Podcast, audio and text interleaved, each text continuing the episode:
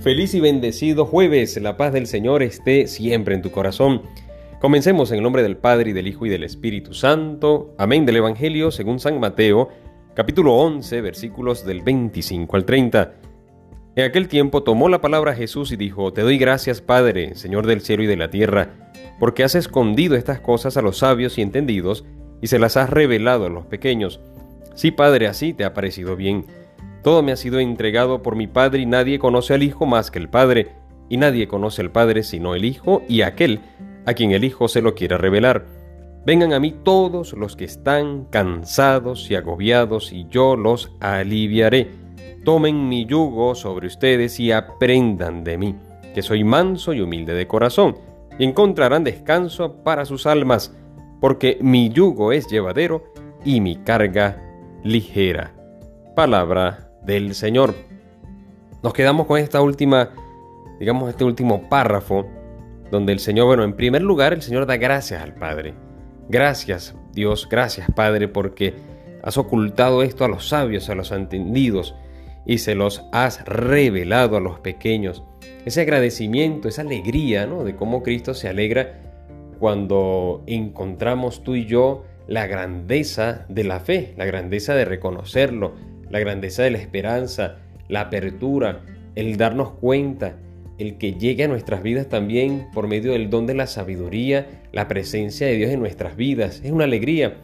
Es la alegría cuando tú también experimentas y yo experimentamos cuando alguien eh, está creciendo, cuando alguien está, eh, digamos, se encuentra estancado, se encuentra en problemas, cuando puede salir de ello, pero sobre todo cuando comienza a, pensar de una, manera diferente. Cuando una persona empieza a tener fe, cuando va creciendo en la relación, en la fe con el Señor, por supuesto que tú y yo nos alegramos, porque vemos que esa persona no solamente ha encontrado la alegría del encuentro, valga la redundancia, con el Señor, la alegría de la amistad con Dios, sino que se ve que es libre, se ve que es feliz y es plena. Cuando tú ves una persona que va creciendo en esta felicidad, que va creciendo en esta paz interior a pesar de las mismas dificultades o quizás más que tenga, va encontrando esta respuesta ante el Señor. Tú te alegras por esa persona, porque no la ves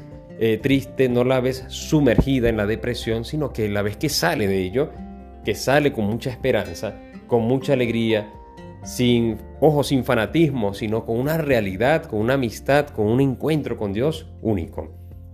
El Señor da gracias al, Padre, porque tú y yo también, ¿cuánto no se alegrará? El Señor se sigue alegrando, el Señor sigue vivo, es verdadero Dios y verdadero hombre, sigue vivo. Y claro que sigue alegrándose cuando tú y yo nos acercamos mucho más a Él, cuando descubrimos la presencia de Dios en nuestras vidas, en cada cosa que hagamos. Y, digamos una segunda parte de este Evangelio, ya como que se dirige a nosotros de una manera particular. Primero, da esas gracias al Padre y ahora se dirige a nosotros diciéndonos, vengan a mí, todos aquellos que están eh, agobiados, cansados, yo los voy a aliviar. Yo les daré una carga ligera, yo les daré una carga que puedan llevar. ¿Cuántas veces no nos hemos eh, sentido cansados de tanto trabajo, de tanta situación, cansados de tanta injusticia, cansados de bueno, no puedo quedarme, tengo que salir adelante. ¿Cuántas veces no he escuchado, yo no me puedo quedar en cama aunque estoy enfermo o enferma?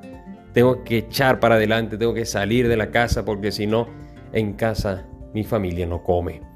Entonces todo esto trae consigo un cansancio y ese cansancio, esa tanta actividad, me cuesta encontrarme con el Señor.